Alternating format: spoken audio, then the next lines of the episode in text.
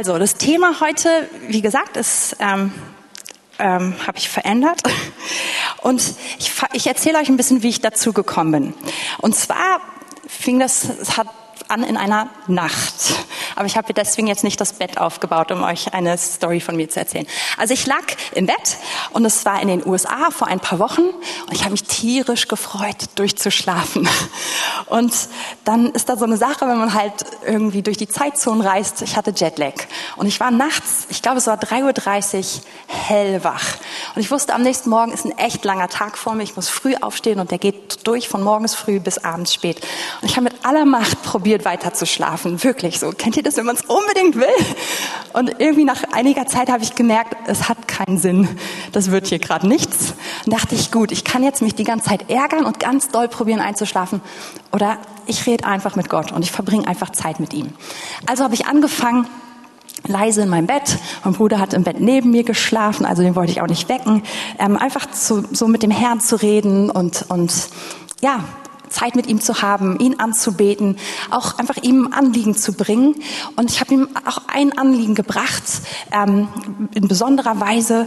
Und da hat der Herr zu mir geredet und gesagt, weißt du was? Das, was du betest, du betest für die richtige Sache. Aber irgendwie stellst du dir das ein bisschen falsch vor.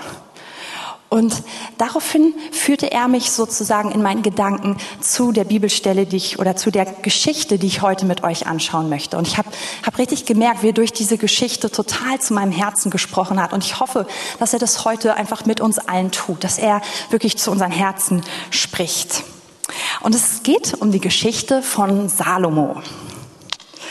Und Salomo Vielleicht kennt der eine oder andere die Geschichte schon ein bisschen. Der war der Sohn von David und Bathseba.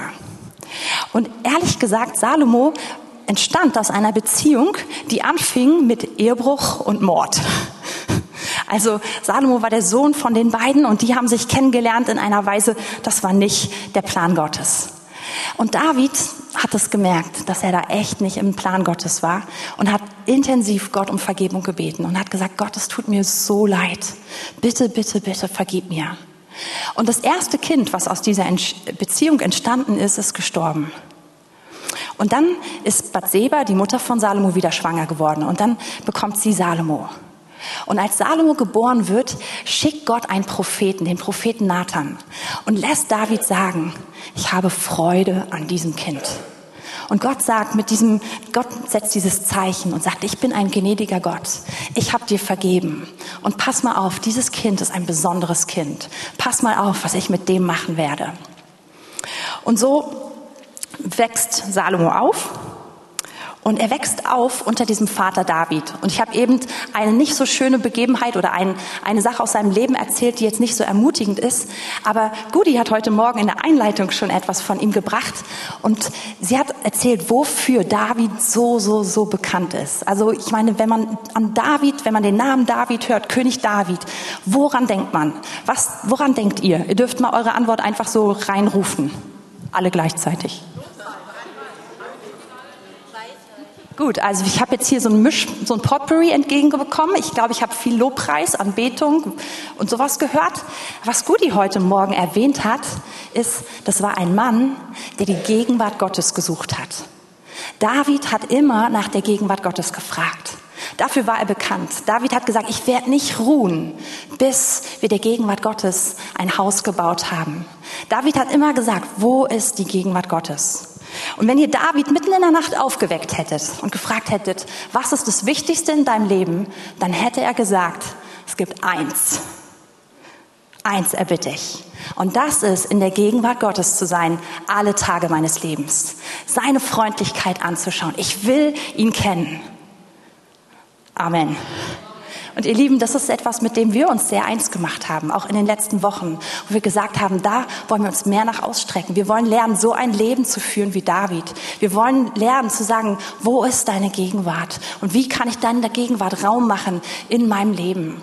Und ehrlich gesagt, dafür liebe ich es, David zu lesen. Er ist dieses riesen, riesen Vorbild für mich. Und ich glaube, er wird es immer sein und er wird es immer für uns als Gemeinde sein, weil wir eine, eine Gemeinde sein wollen, die Raum machen wollen für die Gegenwart Gottes. Genauso wie wir es auch von Mose gehört haben vor einigen Wochen, der gesagt hat, ich will dich noch mehr kennen. Ich will ganz nah an dir dran sein. Und so war David. Egal, wann du ihn gesprochen hast, egal was war. Es gibt diesen Psalm, aus dem ich gerade eben schon so ein bisschen zitiert habe, Psalm 27. Da ist David, sagt er, wenn ich mitten, wenn ich um mein Leben kämpfe, wenn ich in Lebensgefahr bin, wenn Krieg, wenn ich mitten im Krieg bin und wenn mich alle bedrohen und ich habe einen Wunsch, dann ist mein Wunsch die Gegenwart Gottes. So wichtig war ihm das. Er hat gesagt, dann wäre mein Wunsch nicht, dass meine Feinde besiegt werden, dann wäre mein Wunsch nicht, dass es mir gut geht, sondern mein Wunsch ist die Gegenwart Gottes. Und nun hat Salomo diesen Vater. Und ich glaube, dass dieser Vater, und das schreibt Salomo selber, dass er ihm einiges mitgegeben hat. Und dass er ihm einiges von diesem Herzen weitergegeben hat. Und das möchte ich, möchte ich mit euch mal lesen. Und zwar finden wir das in Sprüche 4, Vers 3. Und da sagt Salomo selbst, er erzählt, wie seine Kindheit war. Er schaut zurück und erinnert sich daran. Und er sagt hier, denn da ich noch als Sohn bei meinem Vater war, ein zartes und einziges Kind unter den Augen meiner Mutter, da lehrte er mich und sprach zu mir, dein Herz halte meine Worte fest Bewahre meine Gebote, so wirst du leben. Erwirb Weisheit, erwirb Verständnis. Vergiss sie nicht und weich nicht davon ab, von den Reden meines Mundes. Verlass du sie dich nicht, verlass du sie nicht, so wird sie dich bewahren. Liebe du sie, so wird sie dich behüten. Der Anfang der Weisheit ist erwirb Weisheit und um all dein Erwerb erwirb Verstand. Halte sie hoch und sie wird dich erhöhen. Sie wird dich ehren, wenn du sie umfängst. Sie wird deinem Haupt einen lieblichen Kranz verleihen, eine prächtige Krone wird sie dir reichen. Höre, mein Sohn, nimm meine Worte an, sie werden dir die Lebensjahre verlängern. Das ist jetzt vielleicht nicht ganz, ganz einfach ausgedrückt, aber ich dachte, wir machen es mal ein bisschen einfacher. Wir stellen uns jetzt einfach mal vor, wie das damals gewesen sein könnte mit Salomo und David. Und dazu habe ich jemanden gefragt, ob er mir hilft. Und zwar habe ich Samuel gefragt, ob er mir hilft, dass wir das mal veranschaulichen. Und für Samuel, der jetzt mal kurz Salomo ist, ja, du bist Klein Salomo, das ist dein Bett. Und ich stelle mir das so vor, du kannst dich schon mal hinlegen. So, du gehst abends ins Bett und ich bin jetzt mal kurz David. Also ihr braucht viel Fantasie, ja? Hier ist Salomo und ich stelle mir das so vor, dass David abends zu seinem Sohn ans Bett geht und dass er fragt, hey, wie war dein Tag heute? Wie war dein Tag heute? Gut. Ach, sehr gut. Hast du viel gespielt? Hast du kräftig den Palast aufgemischt? Ja, sehr gut. Hast du auch ein bisschen gelernt? Ja. Sehr vorbildlich. Und ich stelle mir vor, dass die beiden sich so überlegen, jetzt, jetzt beten sie für die Nacht, sie danken dem Herrn, aber dass David sagt, Moment, mein Junge, ich muss dich an etwas erinnern. Es gibt eine Sache, die ist total wichtig für dein Leben. Vergiss sie niemals. Du brauchst Weisheit. Und weißt du, das Wichtigste ist, dass du immer anfängst, dich nach Weisheit auszustrecken. Dass du Gott immer fragst, kannst du mir Weisheit schenken? Und dass du sie, wenn du sie gefunden hast, dass du sie richtig festhältst. Und dass du dich an meine Worte erinnerst, dass du sie niemals vergisst. Und weißt du, wenn du diese Weisheit hast, sie wird dich beschützen. Sie wird dich bewahren. Und sie wird auch dafür sorgen, dass du viel Ehre bekommst und dass du ein langes Leben hast. Also, erinnerst du dich daran, was wichtig ist für dein Leben? Freunde. Fast auch. Und das, was ich dir eben gesagt habe, Weisheit. Okay, und dann stelle ich mir so vor, dass David sagt, oh, ich glaube, wir müssen noch ein bisschen beten. Und dass er dann sagt, komm, Salomo, wir beten jetzt. Und dass er seinen Sohn segnet und sagt, Salomo, ich segne dich. Ich segne dich, dass du ein Mann wirst, dessen ganzes Herz danach sucht, Weisheit zu haben. Dass du ein Mann bist, der nach Gott fragt und der wirklich nach seiner Weisheit sucht. Und ich segne dich, dass du ein gutes Leben hast, ein langes Leben mit viel Ehre. Amen. Und dann sagt er bestimmt, und jetzt schlaf schön. Danke, Samuel.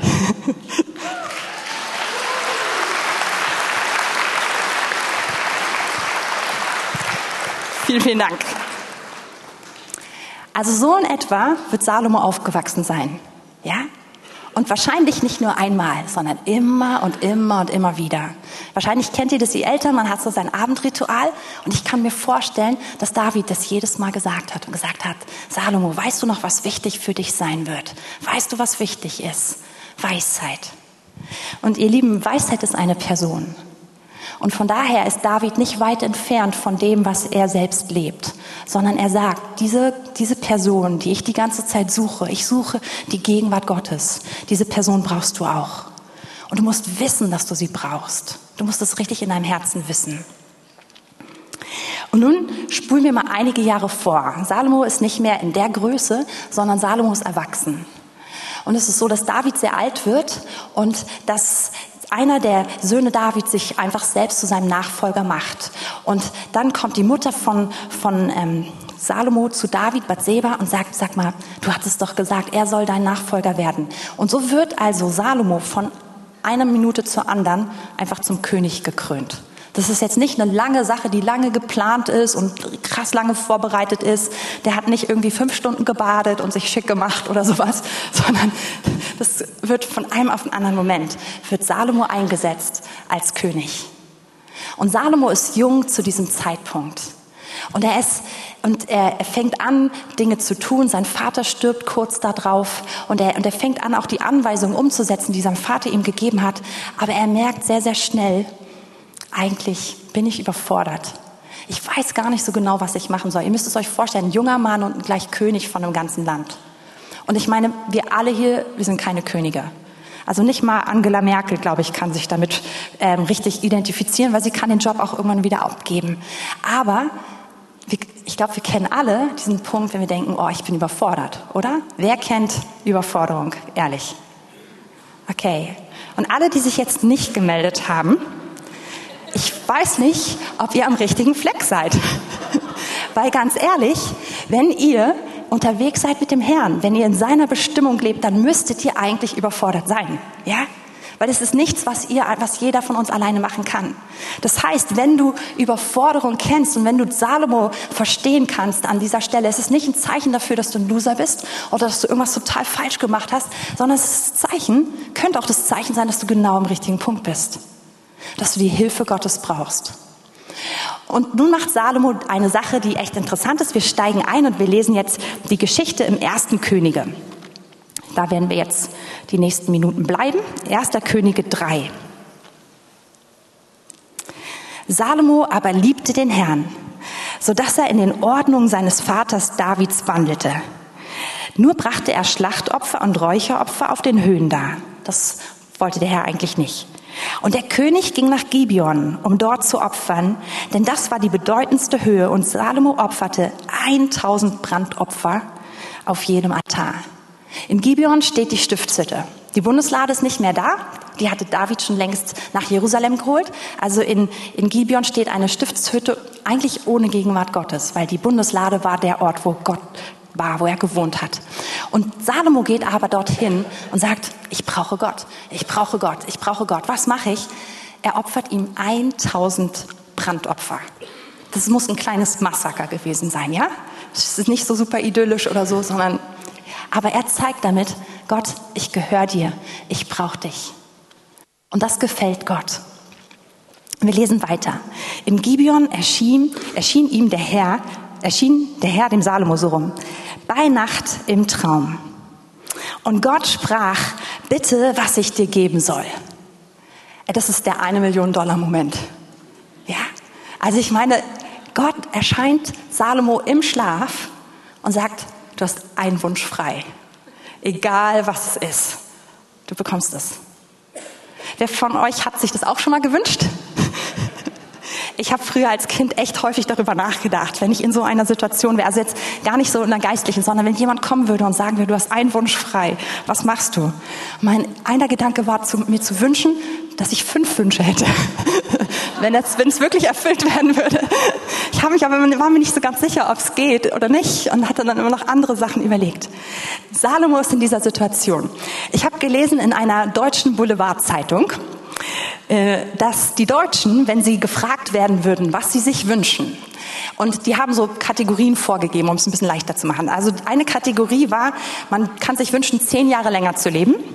Zweite Kategorie war eine Million Euro.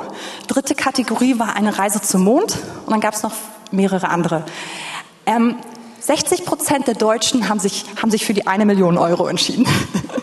ähm, und, nur für, und nur etwas wenig oder etwas über 50, 55 glaube ich. Und so um die 40 waren für längeres Leben. Und die Mondreise war irgendwie gar nicht hoch im Kurs. genau. Und dann gab es eine andere Zeitschrift, die hat die Umfrage ein bisschen offener gemacht, ohne Vorgaben. Und da kam raus, dass doch über die Hälfte der Deutschen sich Gesundheit wünschen, ja, also doch Gesundheit, aber dann schon 40 Prozent materielles, besonders Geld, ja. Also viele von uns, wenn wir diesen Wunsch frei hätten, egal was wir wollen, wir würden uns was für uns selbst wünschen. Und was ich so toll finde, ist, dass Gott Salomo im Traum begegnet. Im Traum kannst du nicht überlegen, was möchte Gott jetzt gerne hören. Du kannst nicht überlegen, was, was kommt richtig gut rüber. Im Traum kommt es raus, was du wirklich denkst. Da bist du so ein bisschen, wie soll man sagen, chancenlos, irgendwie zu tun, als wenn du jemand anders wärst oder als wenn du besonders geistlich oder besonders weise wärst. Und ich glaube, dass Gott wusste, dass er Salomo vertrauen kann mit dieser Frage im Traum. Weil Gott wusste, wie Salomo aufgewachsen ist. Gott wusste, dass Salomo die Worte von seinem Vater ernst genommen hat. Und so konnte Gott Salomo mitten im Traum, mitten in der Nacht fragen. Und Salomo wusste sofort, was er sich wünscht. Und jetzt lesen wir die Antwort, die Salomo gibt. Ich lese erstmal hier im Text, ab Vers 6. Und Salomo sprach, Du hast deinem Knecht, meinem Vater, große Gnade erwiesen, wie er denn vor dir gewandelt ist in Wahrheit und Gerechtigkeit und mit aufrichtigem Herzen dir gegenüber. Und du hast ihm diese große Gnade bewahrt und ihm einen Sohn gegeben, der auf seinem Thron sitzt, wie es an diesem Tag offenbar ist. Weil du nun, o oh Herr, mein Gott, dein Knecht zum König gemacht hast, anstelle meines Vaters Davids, ich aber ein junger Bursche bin, der weder aus noch einzuziehen weiß, und weil dein Knecht mitten unter deinem Volk ist, das du erwählt hast, einem Volk, das so groß ist, dass es vor Menge niemand zählen noch berechnen kann, so gib du deinem Knecht doch ein verständiges Herz, dass er dein Volk zu richten versteht und unterscheiden kann, was gut und böse ist. Denn wer kann dieses dein großes Volk richten? Salomo weiß sofort, was er antworten soll. Und seine Antwort ist total interessant. Er sagt, Gott, du bist so gnädig gewesen meinem Vater David gegenüber. Und genauso gnädig gegenüber bist auch mir. Und dann sagt er ganz klar, ich bin jung und ich bin unerfahren. Er sagt hier so eine komischen Worte, ich weiß nicht aus noch einzuziehen. Und das sind Worte, die damals benutzt wurden, in, wenn ein König mit seinem Volk in den Krieg gezogen ist. Als guter Leiter ist ein König mit seinem Volk in den Krieg gezogen und er ist vor ihnen her aus und eingezogen. Und Salomo sagt, ich habe keine Erfahrung da drin. Ich weiß nicht, wie das geht. Der ist wahrscheinlich so jung, dass er das noch gar nicht erlebt hat. Und er sagt damit, ich weiß nicht, wie ich leiten soll. Ich bin kein guter Leiter. Ich habe keine Erfahrung. Und als nächstes sagt er, und außerdem bin ich überfordert mit der Größe dieses Volkes. Dieses Volk ist so, sind so viele. Ich, ich weiß nicht, wie ich das machen soll. Und deshalb, sagt er, und in meiner Bibel eben steht hier, so gib dein Knecht doch ein verständiges Herz. Ich weiß jetzt nicht, was in eurer Bibel, wenn ihr gerade eine vor euch liegen habt, was dort für ein Wort steht. In einigen Übersetzungen steht hier verständiges Herz, in anderen Übersetzungen steht gehorsames Herz. Wenn man das im Original nachschaut, dieses Wort, dann heißt es ein hörendes Herz. Und das ist auch der Titel dieses Morgens, ein hörendes Herz.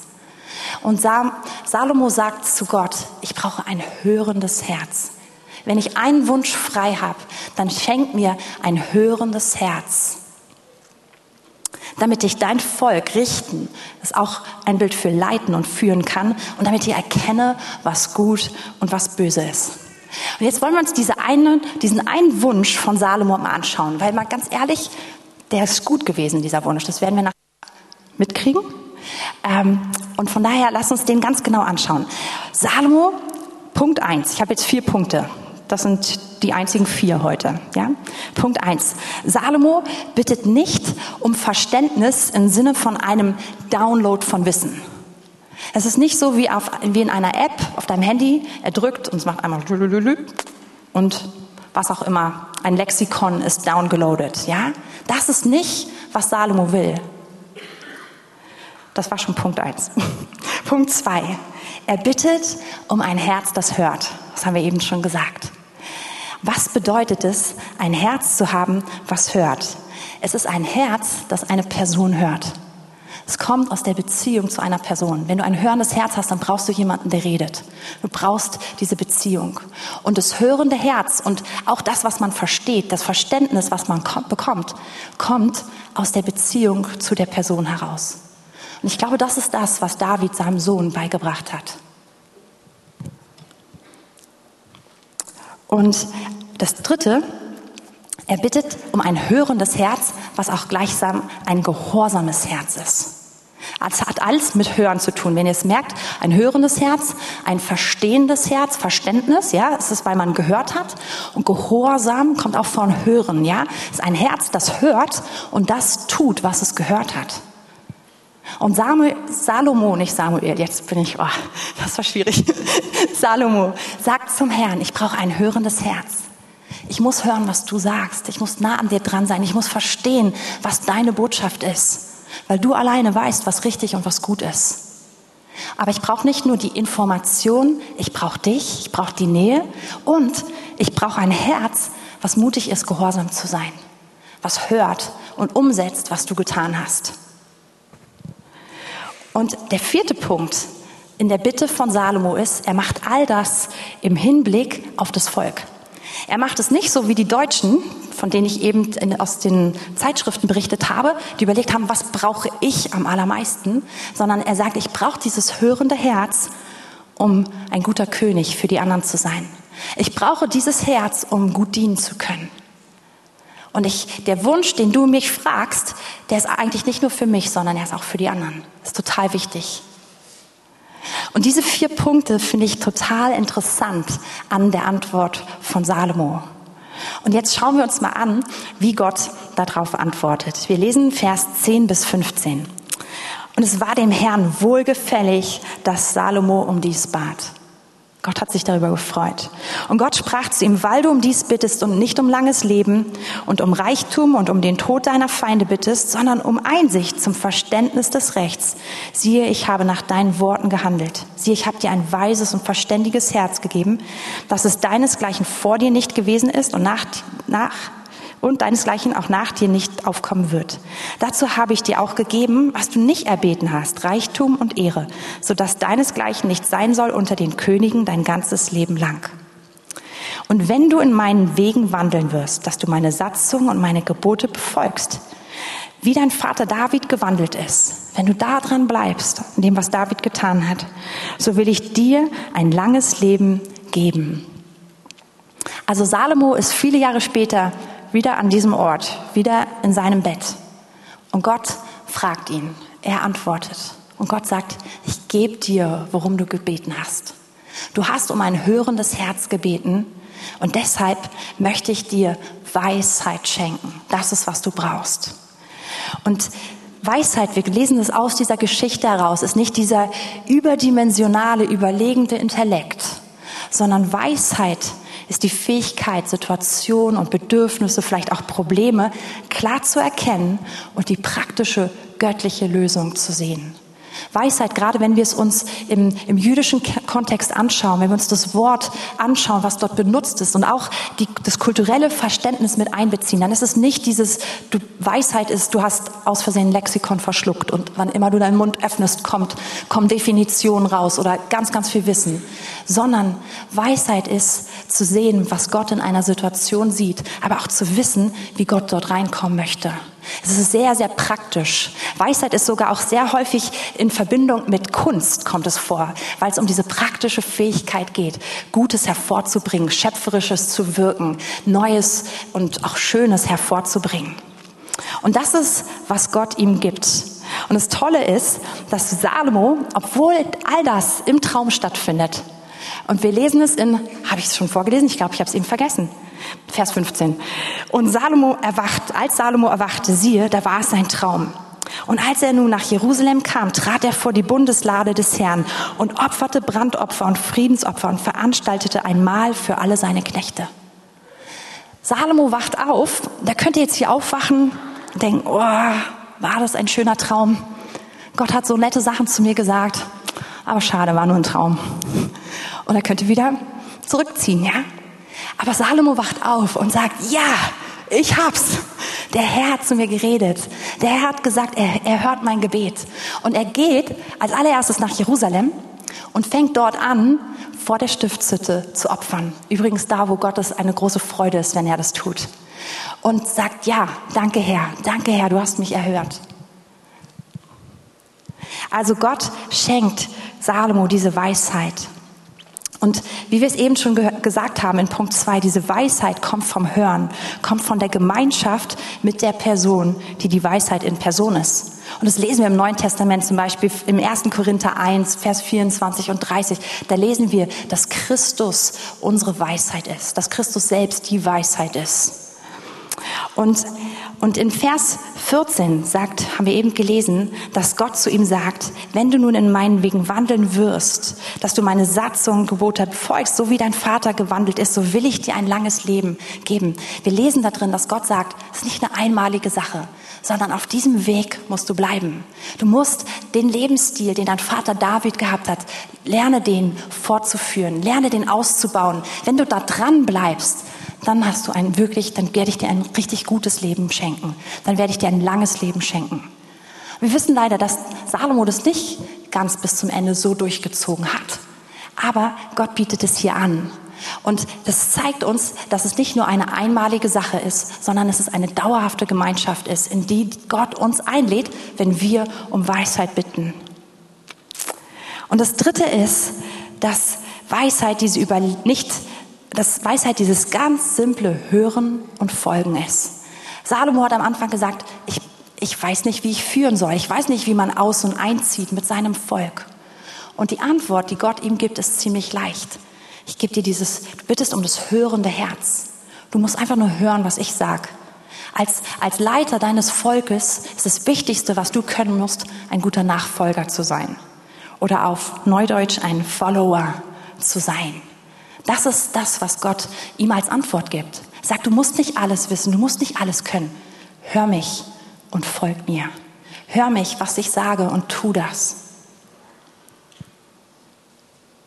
Und übrigens, wenn wir das tun, wenn wir ihn hören, dann werden wir außerdem erleben, wie das, was er sagt, wie es Glauben in unserem Herzen bewirkt.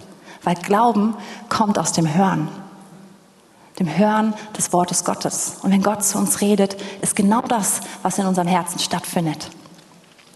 Und der vierte Punkt, Weisheit, haben wir eben gesagt, ist, ist nicht nur für uns selbst da, sondern auch für andere. Und Weisheit ist, ist dieser Ausfluss aus unserer Beziehung zu Gott, der nicht nur uns dient, sondern der auch alle um uns herum segnet. Und das will ich euch zeigen. In Vers 15 sagt Salomo, danke Herr, und er lädt alle seine Knechte dazu ein zum Dankopfer. Dankopfer kann man zusammenbringen und er sagt, kommt alle dazu, seid alle mit gesegnet. Und gleich in die, wenn wir, wenn wir dann den nächsten Vers lesen, da kommt diese ganz bekannte Geschichte, wo zwei Frauen zu Salomo kommen. Es sind zwei Prostituierte, die beide fast gleichzeitig ein Baby bekommen haben. Und eine erdrückt ihr Baby mitten in der Nacht aus Versehen. Und die, die andere hat ihr Baby noch. Und dann nimmt die, die ihr Baby aus Versehen erdrückt hat, das von der anderen zu sich und legt ihr das Tote in den Arm. Und am Morgen kommen also zwei Frauen und ein Baby zu Salomo. Und beide Frauen sagen, das ist mein Baby. Und Salomo spricht so ein weises Urteil. Aber es ist für andere da. Er dient damit seinem Volk. Und er dient diesen beiden Frauen, weil er sich vom Herrn führen lässt und hört, was er tun soll und was er reden soll. Und damit bringt er Recht in diese Situation. Und dann lesen wir in, zum Beispiel im ersten Könige 3, nee, Entschuldigung, in, erst, in 1. Chronik 1, Vers 15. Falls jemand am Beamer so schnell ist, erstes Buch Chroniker 1, Vers 15.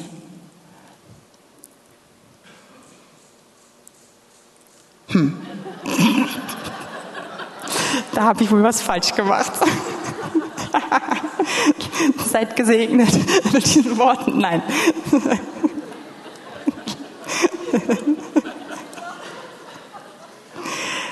So, probieren wir es mal mit dem zweiten. Ähm, ja, zweite. Also du warst richtig, ich war falsch, ja?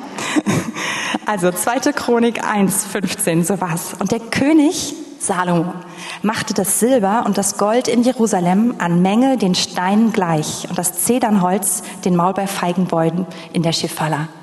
Salomo, Salomos Weisheit bewirkte Reichtum für die ganze Stadt, nicht nur für ihn. Und es das heißt, dass Silber und Gold so viel in Jerusalem da waren, wie es Steine dort gibt. Und das kostbare, kostbares Holz war so viel da wie ein Riesenwald, den sie dort in der Nähe haben. Und es das heißt, Salomo nimmt mit seiner Weisheit sein ganzes Volk mit rein und beschenkt sein ganzes Volk. Seine Weisheit ist ein Riesensegen für alle andere. Und im ersten Könige 5, Vers 14, da lesen wir, wie viele Könige und sie kamen aus allen Völkern, Völkern, um Salomos Weisheit zu hören, von allen Königen auf Erden, die von seiner Weisheit gehört hatten. Also Salomos Weisheit ist gar nicht nur für ihn, sondern sie ist für die anderen da. Und deswegen gibt der Herr super gerne und benutzt ihn. Und, was wir eben auch schon gehört haben, Gott schenkt ihm alles, worum er nicht gebeten hat. All die Liste, die Liste, ich möchte gerne ein Haus, ein Auto und so weiter. Ich möchte gerne viel Gesundheit, langes Leben, viel Frieden und all das. Gott sagt, darum hast du nicht gefragt für dich, deshalb schenke ich es dir noch oben rein. Also im Endeffekt hat Salomo genau den Punkt gefunden, den ich gesucht habe, als ich klein war, wo ich gedacht habe, wie kann ich aus einem Wunsch viele machen? Ja, also wer auch so tickt, Weisheit ist ein guter Wunsch, weil da kommt noch viel, viel mit dazu. Und das Ding ist, Salomo ist nicht der Einzige, der um Weisheit fragen darf. Wir alle dürfen Gott genauso bitten. Weisheit darf man immer noch von ihm erfragen. In Jakobus 1, Vers 15 heißt es, wenn irgendjemandem unter euch Weisheit mangelt, so bitte er Gott, der gerne gibt und niemanden zurückweist. Er wird sie ihm sehr gerne geben. Und es heißt auch in Johannes 14, Vers 13 und Vers 14, dass wir, wenn wir bitten in dem Namen Jesu, worum wir auch bitten, er wird es uns geben. Also im Prinzip hat jeder von uns die gleiche Situation, die Salomo hatte. Du kannst heute sagen, Gott, ich habe einen Wunsch. Und Gott wird ihn dir sehr, sehr gerne erfüllen. Und wenn du merkst, man, das, was Salomo sich gewünscht hat, das ist eigentlich eine tolle Sache für mein Leben, dann, dann möchte ich dir einfach ganz wenige Punkte sagen. Und wir haben sie eben schon gelesen in Sprüche 4. Können wir einfach noch mal kurz hin zurückgehen.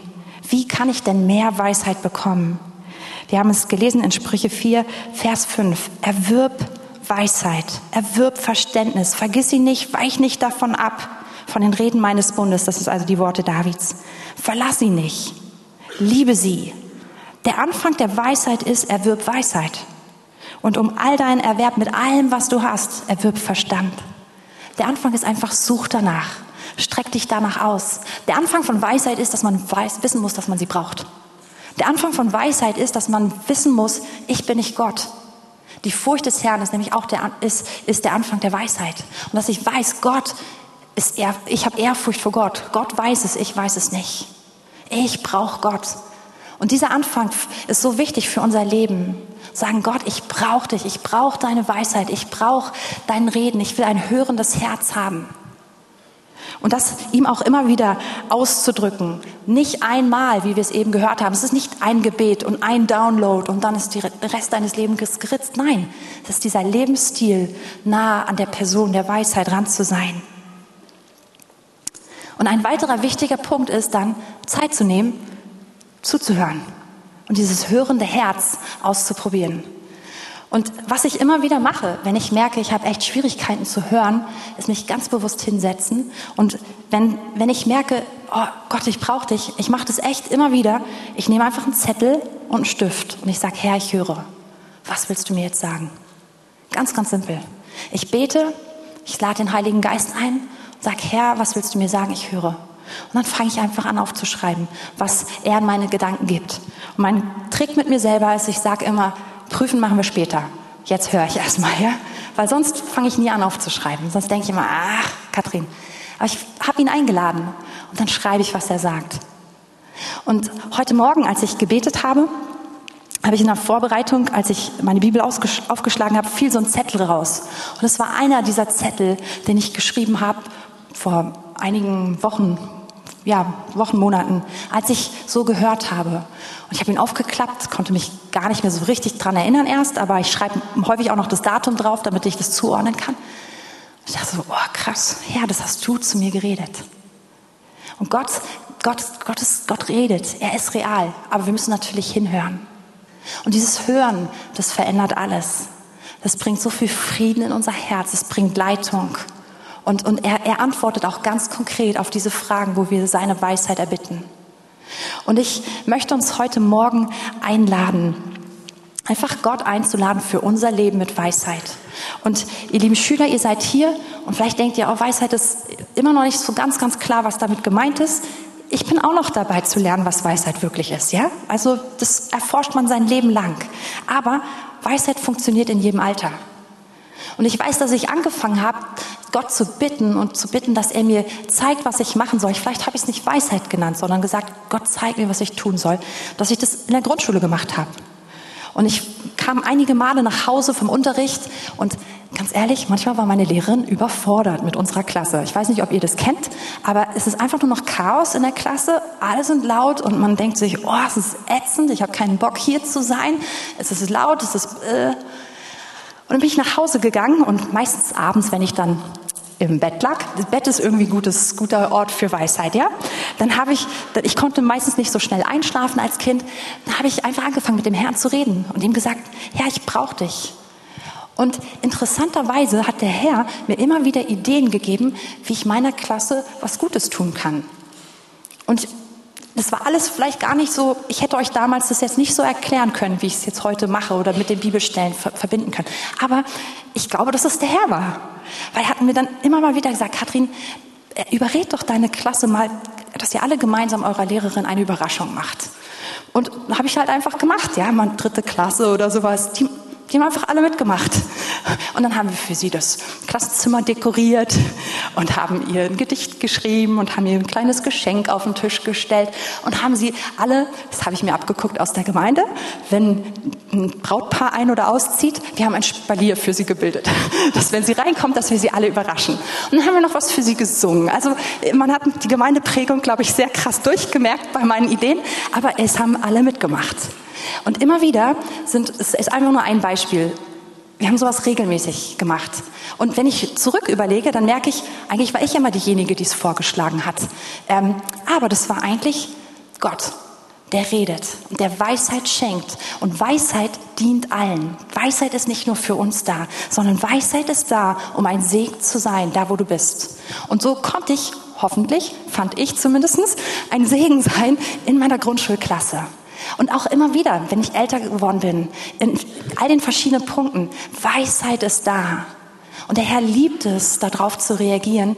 Aber Weisheit ist etwas, wo wir seine Lösung reinbringen für andere. Als ich viel, viel älter war im Studium, habe ich als ähm, Familienpflegehilfe gejobbt. Das war ein super Nebenjob in den, in den Semesterferien. Man ist also so eingeteilt worden in Familien, die gerade volle Not waren und war dann so eine Art Babysitter slash Putzkraft oder Mädchen für alles. Also so, was halt anfiel. Ich habe zum Beispiel einmal in einer Familie gearbeitet, da hat ähm, die Mutter gerade ein zweites Kind bekommen und hat beim Stillen gemerkt, dass sie, dass sie das Kind eigentlich nicht mehr halten kann. Und dann wurde ein krasser Herzfehler diagnostiziert, von dem sie vorher gar nichts wusste. Und dann hatte sie ein drei Monate altes Kind und musste dann also damals ins Herzzentrum und OP am offenen Herzen haben. Sie wusste gar nicht, ob sie das überlebt. Und ich war dann also vier Wochen lang zuständig, jeden Morgen von morgens bis abends mich um ihren kleinen drei Monate alten Sohn zu kümmern. Und in diesen Situationen, das hat mein Herz zerrissen, ja. Also auch gerade dann mit diesem kleinen Sohn vor der OP zur Mama zu gehen und zu merken, oh, sie verabschiedet sich so vorsichtshalber für immer und oh, und dann gehen wir raus und dann wird die OP verschoben und dann muss man wieder zurück und es nochmal machen, nochmal. Und ihr Lieben, ich habe wirklich zum Herrn gerufen und gesagt, Herr, ich brauche Weisheit, ich brauche deine Kraft, ich brauche deine Hilfe, ich will ein Segen sein für diese Familie, in der ich bin und das, was ich geben kann, das reicht hier nicht aus. Und ich konnte ein echter Segen sein für diese Mutter, sie ermutigen, ihr sagen, dass, dass Gott in dieser Situation ist und dass sie durchkommen wird. Und sie ist sehr, sehr gut durchgekommen. Und, und es war einfach schön zu sehen, dass Gott mich gebrauchen kann. In einer anderen, in einer anderen Familie, wo ich dann war, einige Zeit später, ich habe schon mal davon erzählt, das war echt so persönlich für mich ein Albtraum, ja. Ich kam in die Wohnung rein zum ersten Mal und schon im Hausflur dachte ich, oh mein Gott, hier hat jemand ganz viele Aschenbecher ausgekippt und geraucht ohne Ende. Aber das war nur, das war nur der Hausflur. Als ich in die Wohnung reinkam, war das so wie einfach, die war wie grau vor Rauch. Es war beißender Geruch, man musste, konnte, musste fast heulen, weil es so gestunken hat in dieser Wohnung und so in den Augen gebrannt hat. Und dort saß also ein Mann, der, der geraucht hat, ohne, ohne aufzuhören. Und ähm, von dem ich später herausgefunden hatte, das wusste ich am Anfang nicht, dass er auch im Sterben war, weil er ähm, AIDS-krank war. Und damals war es noch zu einem Zeitpunkt, wo, wo die Heilungs- oder Behandlungsmöglichkeiten nicht so fortgeschritten waren. Und ich war dafür da, weil seine Frau im Krankenhaus lag, auf seine kleine Tochter aufzupassen. Und die war so fünf, sechs Jahre alt. Ich glaube sechs. Und im Endeffekt hat sie seit Jahren in einem Ausnahmezustand gelebt. Beide ihre Eltern schwer krank, beide ringen um ihr Leben. Und die, die hat alles bekommen, was sie wollte. Und zwar immer. Und es gab überhaupt keine Grenzen. Dieses Mädchen ist, ist auf den Möbeln rumgeturnt und gesprungen auf Schränken. Es, oh, ich habe sowas noch nie erlebt, wie man so ausrasten konnte. Und und ehrlich gesagt, ich habe mich so unwohl gefühlt in dieser Wohnung. Und ich hatte Angst vor dem Mann, der da saß und eigentlich selber ein Häufchen Elend war, aber irgendwie hatte ich so krasse Angst vor ihm. Also es war total absurd. Was habe ich gemacht? Zum Herrn gerufen, gesagt, Herr, ich brauche deinen Rat, ich brauche deine Weisheit. Und ich habe das jeden Tag gemacht, auf dem Weg hin und auf dem Weg zurück, weil ich echt nicht wusste, was ich da machen sollte und wie ich selber gut durch diese Zeit durchkomme. Und der Herr hat angefangen, mich dahin zu führen, wirklich für sie zu beten und Segen zu sein. Und so kam es dann dazu, dass ich kurz bevor meine Zeit dort aufhörte, dann mit dem Vater ins Gespräch kam und dann also auch von seiner Situation mehr erfahren habe. Dann habe ich ihm erzählt, dass ich sehr, sehr gerne für ihn bete und dass ich denke, dass Gott, ja, einfach, dass Gott ihn lieb hat und dass Gott ihn ruft. Und habe ihm ganz bisschen vom Evangelium erzählt und es war wirklich wenig. Heutzutage schäme ich mich, dass es nicht noch viel, viel mehr war und dass ich einfach eben nicht noch viel mehr entgegengebracht habe. Aber ich habe danach herausgefunden, dass kurz nachdem also mein Job dort endete, ist er ähm, umgezogen innerhalb von Deutschland und ist nach Tübingen gebracht worden, um dort in eine ähm, Einrichtung zu kommen, eine ja, Krankenhauseinrichtung, die ihm besser helfen kann. Und dort ist dann, sind Christen aus der TOS zu ihm gekommen, oder es war ein Pfleger sozusagen, und, und irgendwie Ach so, nein, stimmt gar nicht. Er hat sich erst durch einen Pfleger hier in Berlin bekehrt. Äh, jemanden damals aus unserer Gemeinde. Und dann ist er zur TOS, also nach Tübingen gekommen und hat dort weitere Christen kennengelernt. Und er hat sein Leben Jesus gegeben, hat Jesus kennengelernt und ist mittlerweile jetzt schon bei ihm im Himmel. Und ihr Lieben, das sind Sachen, wenn wir Gott rufen, wenn wir sagen, ich bin am Ende, ich kann nicht weiter, ich weiß nicht, was ich machen soll, ich bin so überfordert. Gott hört so gerne.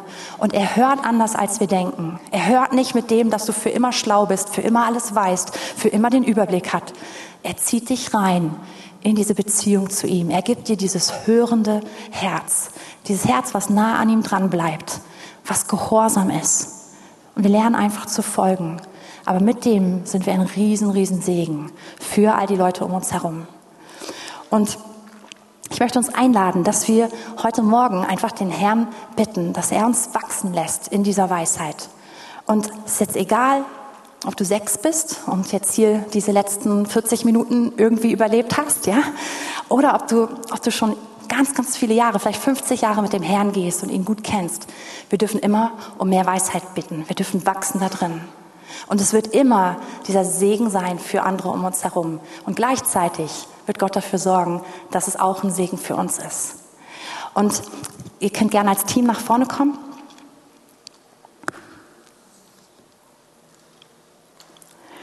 Und vielleicht machen wir Folgendes, dass wir jetzt einfach da, wo wir sind, jeder von uns einmal kurz die Augen schließen und dass wir kurz überlegen, wo brauche ich Weisheit in meinem Leben? Wenn das Wort Weisheit dir zu groß ist, dann frag dich, wo brauche ich Hilfe? Wo brauche ich Gott? Und am besten ist, dass wir jetzt eine Situation suchen, die nicht nur mit uns zu tun hat, sondern auch, wo wir, ein, wo wir Gott nicht nur für uns brauchen, sondern für unsere Umgebung. Vielleicht brauchst du ihn in deiner Familie. Vielleicht merkst du, Mann, ich bin immer im Streit mit einem meiner Geschwisterkinder und egal, was meine Eltern sagen und egal, wie wir, wie wir uns anstrengen, das, das kocht ständig wieder hoch. Oder ja, vielleicht bist du viel, viel älter und bist aber trotzdem merkst, oh, hier ist so viel Unfrieden in einer bestimmten Beziehung. Vielleicht ist es dein Berufsfeld. Vielleicht, ach, Du weißt selber, wo du überfordert bist, wo du seine Hilfe brauchst.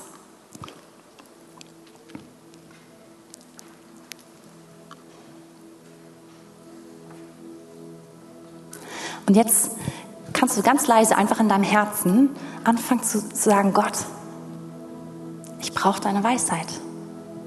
Schenk mir ein hörendes Herz. Und du weißt jetzt, was es bedeutet, wenn du nach einem hörenden Herzen fragst, ja? kannst ihm sagen, Gott, schenk mir ein Herz, was dich kennt, was nah an dir dran bleibt, was dir zuhört und was gehorsam ist und was mit dem, was ich höre, andere Leute segne. Fang einfach an, ihm das zu sagen.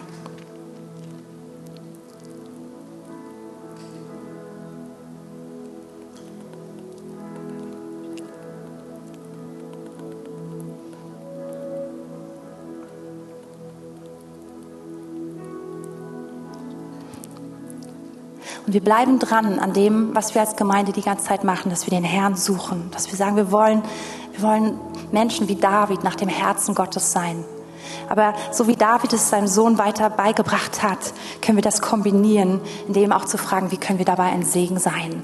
Und diese beiden, beiden Anteile, sie gehören zusammen. Und ich glaube, dass der Herr uns zu diesen beiden Anteilen ruft. Menschen zu sein, die vor ihm sind, die ihn kennen, die ihn immer weiter suchen, aber die auch seine Weisheit für diese Welt suchen. Für unser Leben, aber auch für alle um uns herum. Und wenn ihr das jetzt möchtet, Ihr habt eben euch eine Situation überlegt, wo ihr besonders um Weisheit beten, einfach den Herrn einladen wollt. Möchte ich euch bitten, dass wir es noch praktischer machen und dass wir einfach so uns zu zweit oder zu dritt zusammen drehen und einfach da jetzt gemeinsam die Weisheit Gottes in Lebenssituationen einladen. Und wir haben eben am Anfang von, von Ralf gehört, dass, dass einfach auch da, dass wir einander mit Glauben stützen dürfen. Und das, genau das machen wir jetzt im Gebet. Und ja, ich möchte euch Kinder auch einladen, dass ihr mitbetet. Ihr seid hier nicht einfach nur irgendwie Zuhörer oder Anhängsel, sondern eure Gebetsanliegen sind ganz genauso wichtig wie die aller anderen. Also frag, das wäre ganz toll, wenn du mit deinen Eltern oder mit deinen Freunden zusammen jetzt mitbetest und gemeinsam sagst, Gott, wir laden, ich möchte dich einladen in eine bestimmte Situation. Ich möchte hören, was du sagst. Und ihr könnt es ja noch mal kurz besprechen und dann einfach gemeinsam dem Herrn ausdrücken. Aber so die nächsten zwei, drei Minuten wollen wir damit verbringen, das vor den Herrn zu bringen. Und ihr Lieben, Gott hört dieses Gebet wirklich, ja? Er wartet darauf. Er liebt es und er wird reagieren.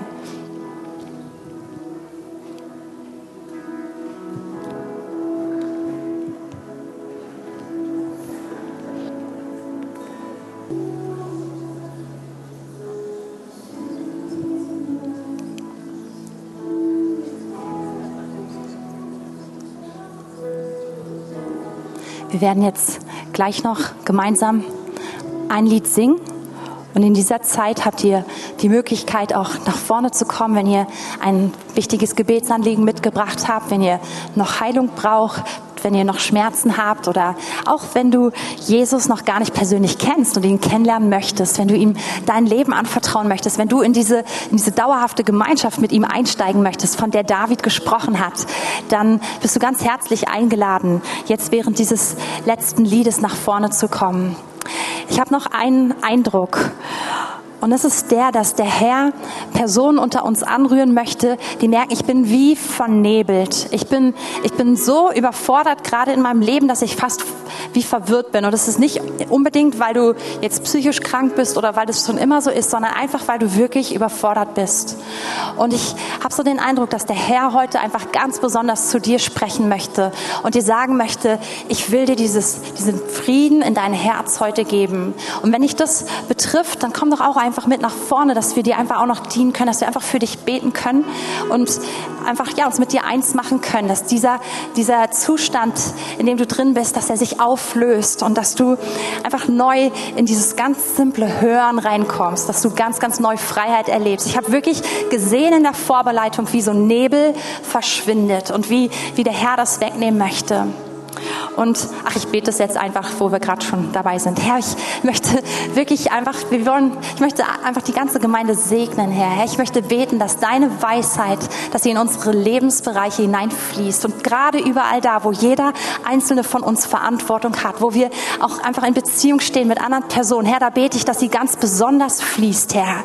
Herr, ich bete für, für göttliche Ideen, für göttliche Einfälle, Herr, für, dafür, dass du uns hineinziehst in dein Denken, dass wir damit prägen können, Herr, dass wir erleben können, wie wir einen Unterschied machen, wie wir wirklich dein Reich in unsere in unseren Lebensalltag, in unsere Welt hineinbringen können. Und Herr, ich möchte besonders beten für all die Personen, die gerade so merken, ich bin, ich bin so angegriffen, dass ich Schwierigkeiten habe, klar zu denken. Ich habe Schwierigkeiten, irgendwie, ja, Dinge gerade wahrzunehmen und, und, und einfach überhaupt klar zu sehen. Und Herr, ich danke dir, dass du einfach der große und gute Gott bist, dass du erhaben bist und dass wir einfach in Ehrfurcht vor dir stehen können und sagen können, wir sind nicht Gott, aber wir brauchen dich. Und Herr, ich bete, bete, dass das heute Morgen stattfindet und dass dieser Nebel, dass, ja, einfach, dass diese Nacht, diese innere Nacht, dass sie sich auflöst und dass neu Erleichterung und Frieden und vor allem Klarheit kommt und Freiheit und einfach neu diese Fähigkeit des Lebens zu genießen. Herr, ich möchte jeden segnen, der, den es besonders betrifft, dass du heute jedes Herz ermutigst und stärkst. Und während dieses letzten Liedes ist hier vorne noch das, ja, einfach sind die, werden die Gebetshelfer da sein und ja, der Ring ist eröffnet. Ihr dürft gerne zum Beten nach vorne kommen, auch gerade wenn der Eindruck dich betrifft. Hol dir den Segen ab.